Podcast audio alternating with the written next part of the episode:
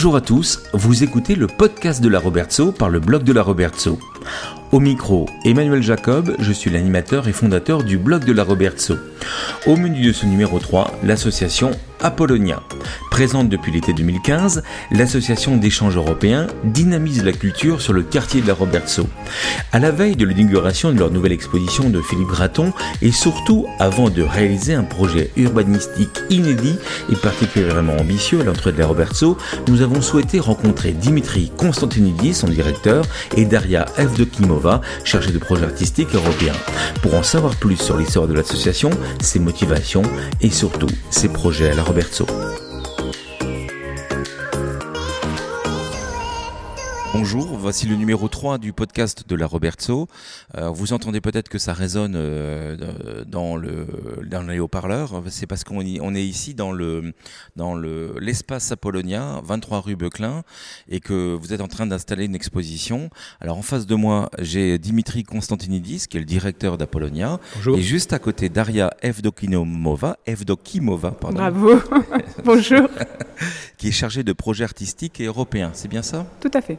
Alors, euh, juste avant de commencer, euh, Dimitri, est-ce que vous pouvez vous présenter? Je m'appelle Dimitri Constantinidis, je suis euh, le directeur d'Apollonia.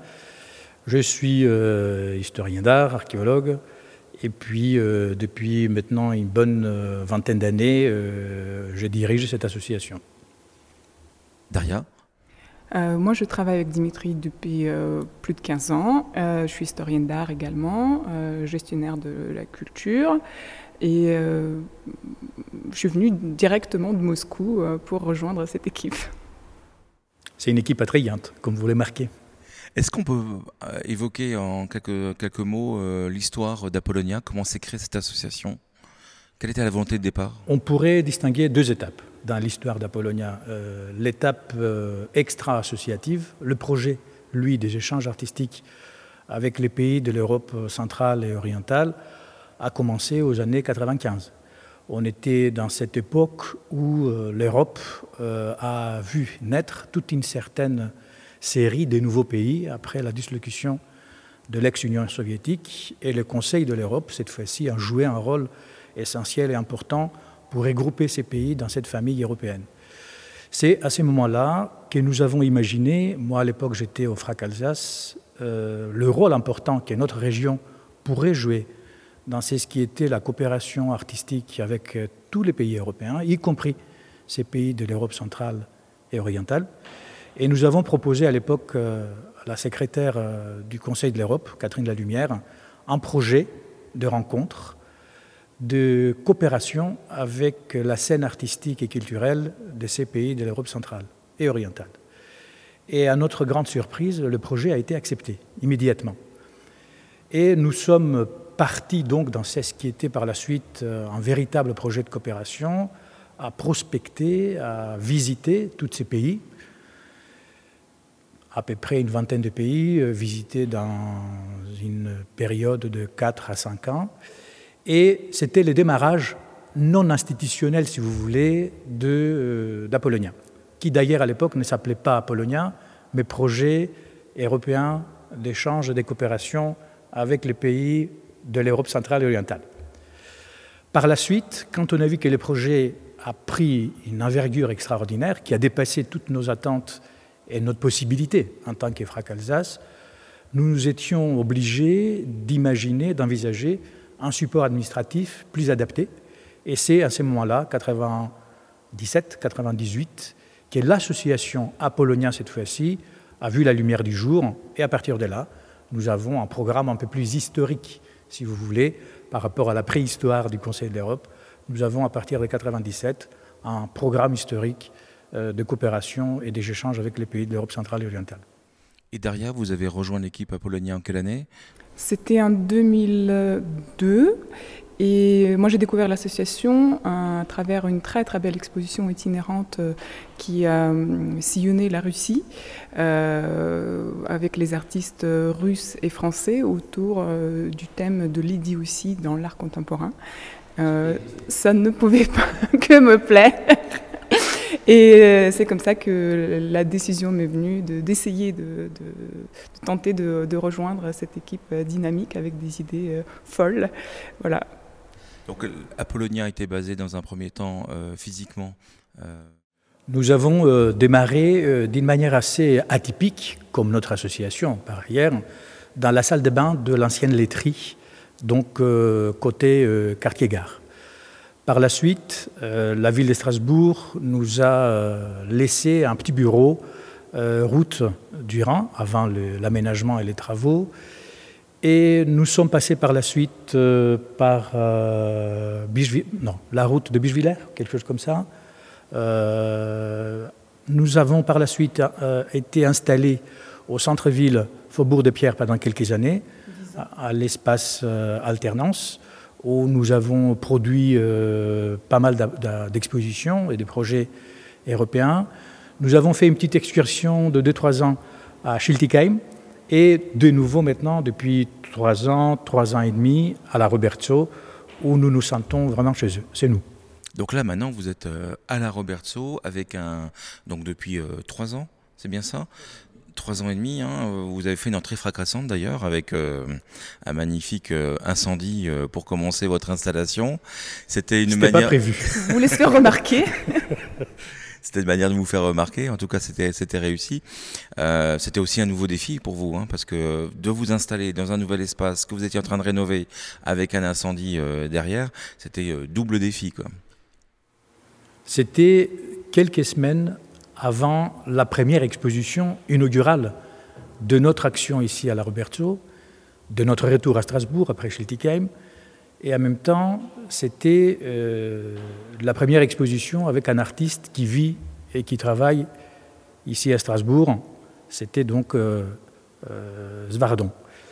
Et euh, à ce moment-là, au retour des vacances, la propriétaire du lieu, qui a failli périr d'ailleurs dans cet incendie-là, nous a appelé catastrophé pour nous dire qu'il y a le feu et qu'il fallait absolument faire quelque chose. C'est vrai que dans la tempête de cet incendie, une des idées tout de suite, c'était tout laisser tomber et partir. Parce que finalement, notre espace, il était considéré non exploitable pour quelques années. Hein. Mais c'est grâce à la solidarité des habitants de Roberto que nous avons euh, pu trouver le courage et la volonté de rester et euh, justement de relever ces défis. Donc ça fait maintenant, euh, maintenant depuis que vous êtes à la Roberto, vous avez un espace dédié. vraiment, avant les expositions, elles se passaient où? On est, quand on était Faubourg des Pierres, on avait notre espace d'exposition, mais il faut comprendre cette particularité de notre association. Nous sommes installés ici à la Roberto et nous nous plaisons parfaitement bien, mais c'est un projet des réseaux. C'est un projet qui s'est fait parallèlement, simultanément, dans plusieurs villes européennes.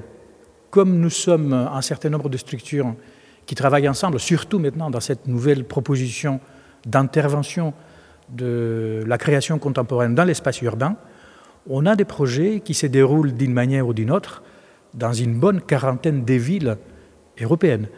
Donc il y a des actions qui se font ici en France, en l'occurrence Strasbourg, avec notre association, mais notre réseau, lui, il, opère et il se développe euh, dans plusieurs villes européennes parallèlement. Donc derrière, vous êtes en permanence en lien avec les institutions européennes, c'est bien ça?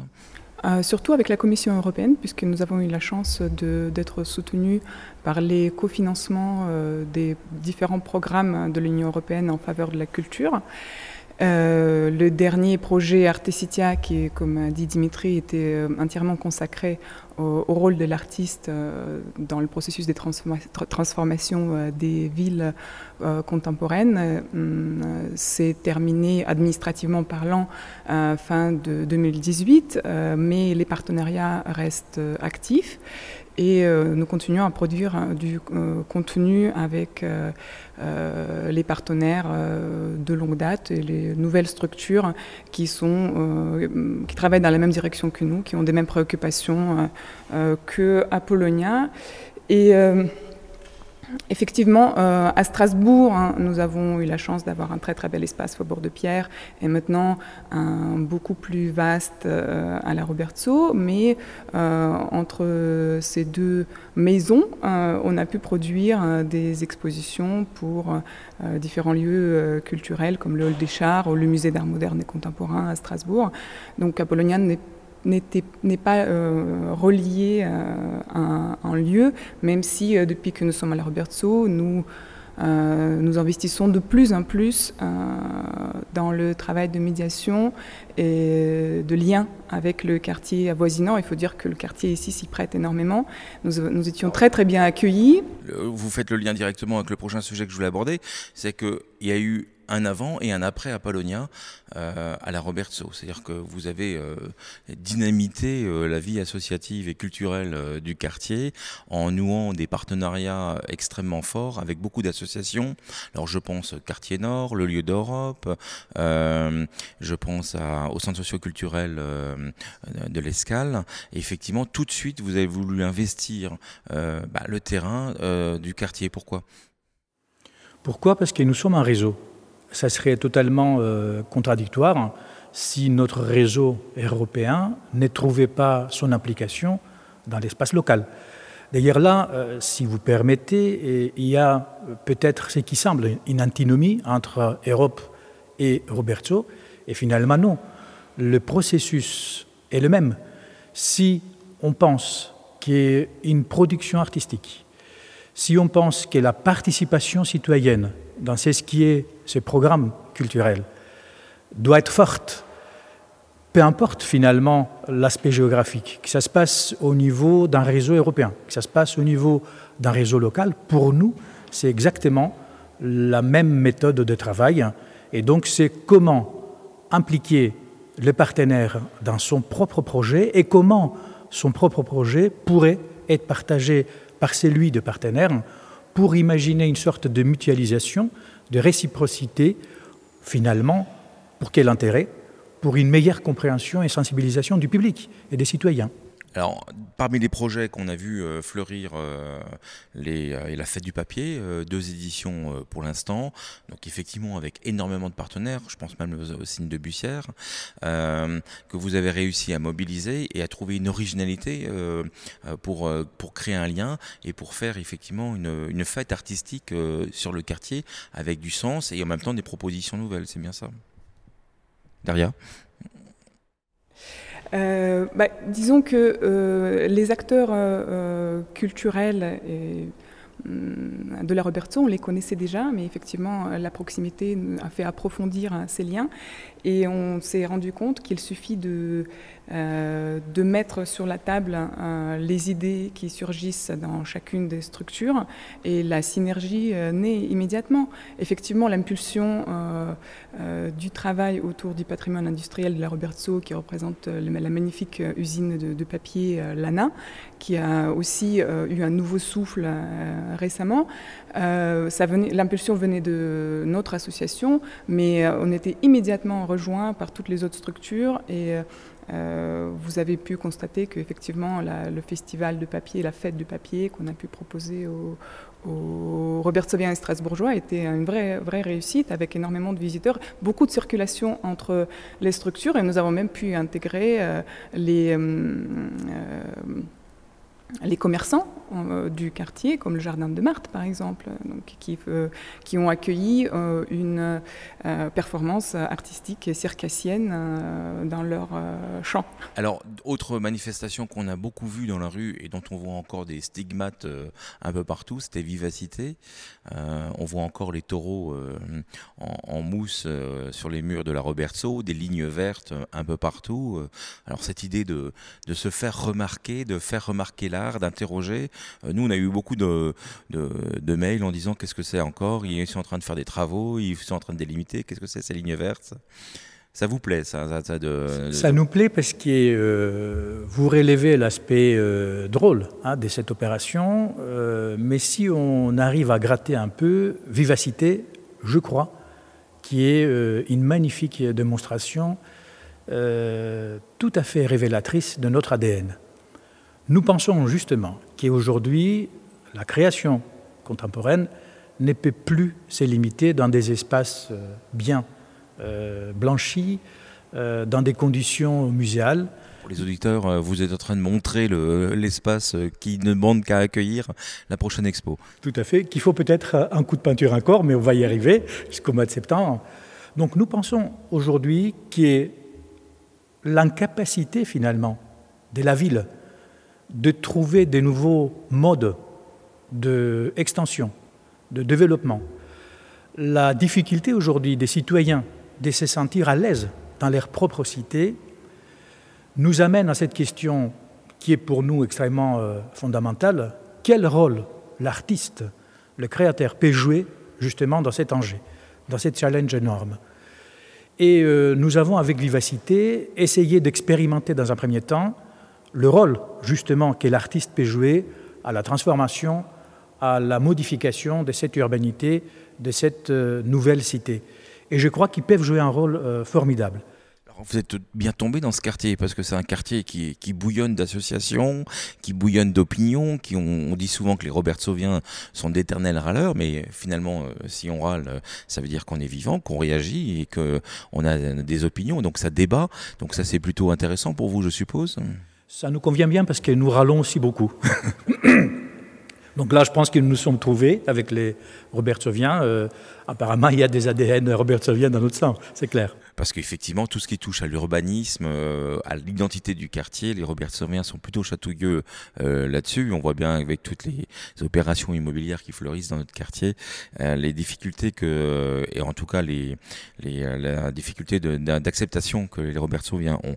Pour cela, vous avez répondu avec un projet qui s'appelle le Jardin, le Jardin napoléonien qui va être. Euh, alors, d'abord, vous avez fait un jardin participatif euh, qui est juste euh, derrière moi, et ensuite, vous allez, vous avez carrément transformé ce projet de jardin en un projet artistique européen. Est-ce que vous pouvez m'en parler C'est quoi le jardin napoléonien? Derrière. Il se regarde, il se, balance, qui, qui, va se lancer sur, sur la question? Bon, le, projet est, est le fruit d'une longue réflexion, long cheminement. Et on peut effectivement se poser les questions comment une, pourquoi une association euh, d'échange artistique euh, propose un projet d'aménagement euh, urbain. Dans, les faits, c'est quoi d'abord? C'est quoi? Le jardin napoléonien, ce sera quoi? Décrivez-nous juste le, projet. Bah, c'est surtout le jardin puisque le projet s'est créé autour du jardin. Donc le cœur du projet, c'est le jardin participatif actuel, aménagé, développé autour duquel euh, se déploie un, dispositif de culturel et de loisirs et une toute petite partie euh, d'habitation, de logement, euh, avec une proposition architecturale très forte et donc il y aura un resto, il y aura, euh, il y aura un hall d'exposition, il y aura un hôtel et il y aura un, parcours euh, artistique, c'est bien ça? Il y a avant tout euh, un nouvel espace d'exposition. Hein. Nous sommes ici à l'Étroit, vous l'avez constaté, vous l'avez remarqué, et dans notre propre initiative, il fallait quand même faire un espace qui répond en plus aux normes de sécurité et d'accueil euh, du public. Et à partir de là, euh, donc dans ces nouveaux projets, un espace de à peu près 800 mètres carrés se mettra en place. Mais en même temps, de notre euh, réflexion sur l'urbanité, sur l'écologie, il y avait aussi une question d'économie et en même temps des libertés du monde associatif. Donc vous voyez, il y avait tous ces critères que nous avons pris en considération pour proposer ces projets. Il s'agit en effet, pour parler de ces derniers éléments économiques, il fallait et nous avons senti le, besoin de donner une indépendance et une autonomie économique à notre association. C'est grâce à cette autonomie économique qu'on pourra davantage encore pousser les échanges artistiques européennes, qu'on pourra pousser sur la découverte de démarches artistiques complètement atypiques et innovantes. Et je crois qu'aujourd'hui, notre société a besoin de ceci. Les expositions historiques, les expositions ou les artistes qui sont référencés, on peut parfaitement les apprécier dans les réseaux muséals. Mais qu'est-ce qu'on fait de toutes ces découvertes, de toutes ces innovations créatrices qui fleurissent un peu partout en Europe Je crois que c'est là notre rôle à nous. Et grâce à ces projets, grâce à ces nouveaux modèles économiques, on pourra y parvenir. Donc, euh, euh, on va pas revenir euh, sur la, genèse du projet parce que il a, il a, il a été, il y a eu plusieurs phases. C'était quasiment un feuilleton. Hein, c'était un... la saga du jardin d'Apollonia. Oui. Exactement. Mais finalement, là, très, très récemment, c'est bon. La ville de Strasbourg a accepté de de vous mettre à disposition, enfin de vous vendre surtout les, les terrains pour que vous puissiez finaliser ce projet. C'est bien ça? Vous l'avez entendu, vous l'avez lu, puisque la presse écrite euh, a beaucoup euh, fait référence à cette décision de la ville. Il faut quand même euh, remarquer que le maire de Strasbourg, dès le départ, il était pour le projet, pour différentes situations, pour différentes raisons qui nous échappent parfois. Il y avait, c'est vrai, il faut l'avouer, beaucoup de difficultés. Mais au jour d'aujourd'hui, en effet, euh, nous avons compris que la ville de Strasbourg a décidé de nous vendre euh, les terrains qu'il nous faut pour développer ces projets, bien entendu au prix euh, que les domaines vont annoncer. Nous souhaitons absolument aucun traitement particulier. Et à partir de là, une fois que cette vente est effectuée, notre projet pourrait en effet démarrer concrètement c'est moi qui fais la parenthèse, mais euh, votre projet est en concurrence avec un projet d'habitation euh, euh, moderne hein, qui souhaitait construire ici uniquement et, seulement des, des logements. et donc effectivement, c'est plutôt une bonne chose pour nous, pour la Robertso, à l'entrée de la Robertso. Pour une fois, moi je trouve que ça va donner du lien et de la force au lieu d'Europe et euh, à l'école européenne qui est juste à côté, en créant ce lien avec ce, cheminement. Je trouve que c'est intéressant que ce soit une association qui vienne euh, soutenir deux institutions qui sont de mon avis, hein, de, notre point de vue, euh, assez mal en point. Alors, on va passer quand même. Euh, donc, ça, ce projet, la prochaine étape du projet, là, on attend quoi là pour euh, l'achat du terrain C'est pour nous, c'est très simple. La, confirmation et la concrétisation de la parole finalement de la collectivité passe par cette vente effective de ces terrains numéro 106 que tout le monde connaît maintenant, de 1700 mètres carrés je voudrais juste faire une parenthèse. Euh, on a vu qu'aujourd'hui en Europe, c'est très compliqué. Aujourd'hui, euh, le rapport des citoyens avec l'Europe est, compliqué. Euh, je vais dire même qu'une partie de, la population, même ici à Strasbourg, rejette cette idée d'Europe.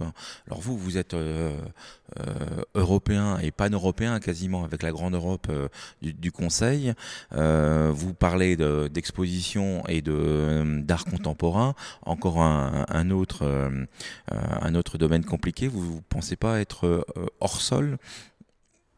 Moi, je pense que euh, l'acceptation passe par la, découverte et la connaissance, et le fait de euh, montrer différents aspects de la création contemporaine européenne, démontrer que ça peut être accessible et proche de nos préoccupations. Justement, c'est pour ça que nous consacrons beaucoup d'énergie euh, dans la promotion des artistes qui, euh, dont les œuvres répondent à des urgences sociétales.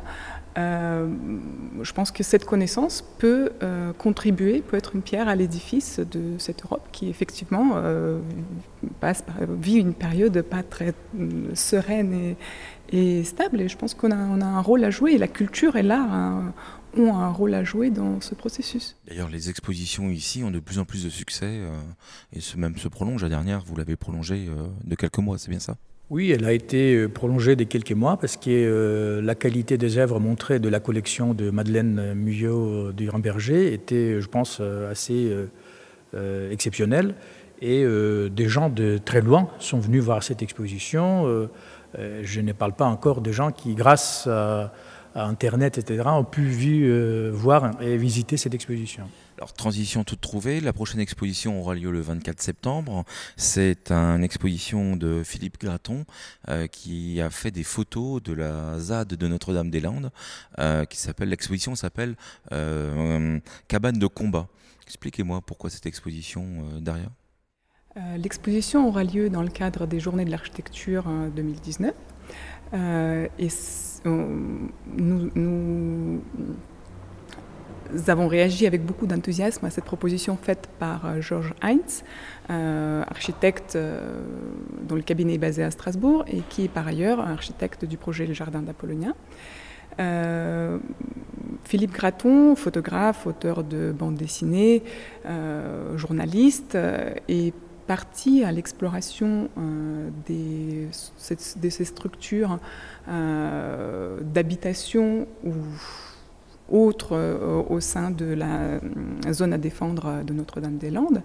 Euh, et mm, une curiosité première s'est transformée en un projet de 4 ans, dont Philippe Graton est ressorti avec énormément de matière. Et nous, ce qui nous intéressait dans ces photographies en noir et blanc, on va montrer à peu près 80, un peu moins d'une centaine de photos c'était euh, euh, cette proposition citoyenne qui prend des formes euh, architecturales, une résistance qui, une nouvelle, qui prend corps et c'est une nouvelle forme d'urbanisation en quelque sorte. Tout à fait. c'est d'une manière thématique dans le programme des journées d'architecture mais euh, si vous allez un peu plus loin, ce qui nous a énormément euh, séduit dans cette proposition, c'est justement dans le cadre de notre projet Arte Citia, comment transformer la ville d'aujourd'hui grâce à l'intervention euh, des artistes et des citoyens, nous avons trouvé dans cette réalisation, expérimentation d'un phénomène sociologique important. Aujourd'hui, on a une communauté véritable de personnes qui, depuis plusieurs années, s'est installée dans un endroit précis et elle a proposé une typologie d'habitation totalement différente, avec des moyens euh, qu'a trouvé sur place. Euh, des moyens euh, et des produits recyclés. il faut bien dire que ce n'est pas une exposition qui est en faveur de, de la ZAN. C'est une exploration de la forme, de la manière, de l'innovation urbaine quelque part, d'une autre forme d'innovation urbaine. Comment ça s'est passé? Comment on a créé un habitat à partir de rien dans un contexte euh, politique euh, qu'on connaît? Tout à fait. C'est pas une exposition partisane, mais de l'autre côté, nous avouons complètement et nous assumons euh, cet engagement de l'artiste par rapport à un phénomène sociologique précis mais aussi c'est l'engagement de notre association par rapport à tous ces phénomènes alternatifs d'urbanisation et de construction. Euh, autre, euh, autre événement euh, sur cette exposition, que je rappelle, qui débutera le 24 septembre à partir de 18h30, il faut bien le noter, c'est le papier d'impression. C'est une, quasiment une première mondiale en partenariat avec l'ANA sur le papier Tutti Frutti, c'est bien ça? Vous êtes très très bien informé, bravo. Je ne sais pas quelles sont vos sources d'information, mais en effet, là, euh, toute modestie gardée, c'est une première. C'est une toute première. Et euh, je pense que ça colle bien avec cet engagement artistique, l'engagement aussi d'une association. Vous l'avez vu et vous le comprenez mieux maintenant, que les jardins d'Apollonia, ce n'était pas seulement un effet médiatique, euh, de faire joli et de plaire aux Robertsoviens parce qu'ils aiment bien les verts. Parlez-nous du papier. Euh, Donc les papiers, c'est aussi une proposition très concrète ou enfin une exposition pourrait être aussi biologique, excusez-moi les termes, et euh, tout à fait propre parce que pour la première fois, sur un papier qui est recyclé, mais attention, recyclé propre. Et ça, il y a Kelana qui pourrait le faire parce qu'en utilisant ses propres rébus, a créé un papier qui s'appelle Tutti Frutti, qui est une euh, exclusivité donc de cette papeterie euh, Lana. Et là-dessus, nous avons trouvé une autre entreprise dont les questions environnementales la préoccupent également, DS Impression, qui, avec des encres non nocives. bien ça Pardon Egbolsheim. Non, à Gertheim, si je prononce. Gertheim. Un peu plus loin. Pas loin de Brumat. Donc euh, très près de Strasbourg. Donc pour la première fois, on imprime sur un papier recyclé avec des encres non nocives une exposition. C'est une première. Donc, euh, et la qualité est au rendez-vous? L'artiste, euh, nous-mêmes euh, et toutes les personnes qui ont assisté à la toute première expérimentation sur quelques photos ont été bluffés, ont été éblouis de la qualité de l'opération, mais la totalité de, ces photos va être imprimée dans un passage début septembre de Graton. Et je pense qu'on va inviter la presse, donc vous êtes cordialement invité, d'assister euh, en présence de l'artiste à cette impression de l'exposition. Cet événement planétaire, hein, n'est-ce pas? Comme quoi la Roberto est au centre de la Terre. On n'en doutait pas, on n'en doutait pas. en tout cas, merci d'avoir consacré un peu de temps avec nous aujourd'hui pour nous expliquer euh, très rapidement certainement, mais en tout cas euh, bah, l'origine de l'association Apollonia, pour de votre projet et de ce que vous faites ici. J'espère que les auditeurs du, blog de la Robertson en savent un peu plus aujourd'hui. Si on a envie de participer, comment on fait? Si on a envie de, participer au jardin, si on a envie de participer aux expos c'est très simple, les jardins, euh, les gens y viennent. Il y a déjà quelques familles euh, du quartier, mais aussi d'autres quartiers strasbourgeois qui viennent travailler avec nous. Euh, c'est un travail collaboratif. on sème, on plante, on récolte.